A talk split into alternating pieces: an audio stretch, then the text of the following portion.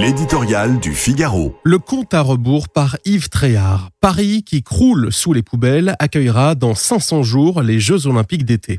Nul n'ose imaginer que le spectacle d'une ville livrée aux rats vienne alors gâcher la fête. Sous les caméras du monde entier, la France offrirait son pire visage, celui de la gréviculture, d'un pays abandonné à lui-même. Cette vision cauchemardesque doit hanter Emmanuel Macron, pour qui cette compétition est bien plus qu'un rendez-vous sportif. À cette occasion, le chef de l'État joue sa réputation dans le monde tant la dimension politique et diplomatique de l'événement est incontestable. Au-delà, c'est bien sûr l'image de la nation tout entière qui est exposée. Un sacre médiatique peut être la garantie de belles retombées économiques. Les JO de Paris présentent deux singularités.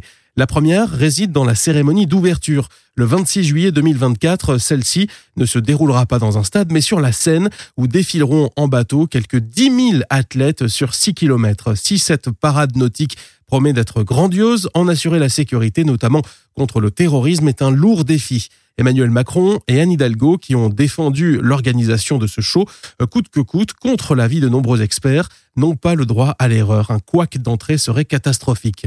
L'autre particularité tient au fait que la France a fait le pari d'un budget maîtrisé. Il s'élève à 8,8 milliards d'euros, à moitié pris en charge par des partenaires privés.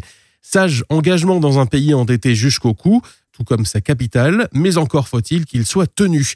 Londres en 2012 et récemment Tokyo, certes moins bien équipés que Paris et son agglomération, ont dû régler une facture beaucoup plus salée que prévu. Après les réjouissances une fois la flamme éteinte, ce sont toujours les contribuables qui paient les pots cassés.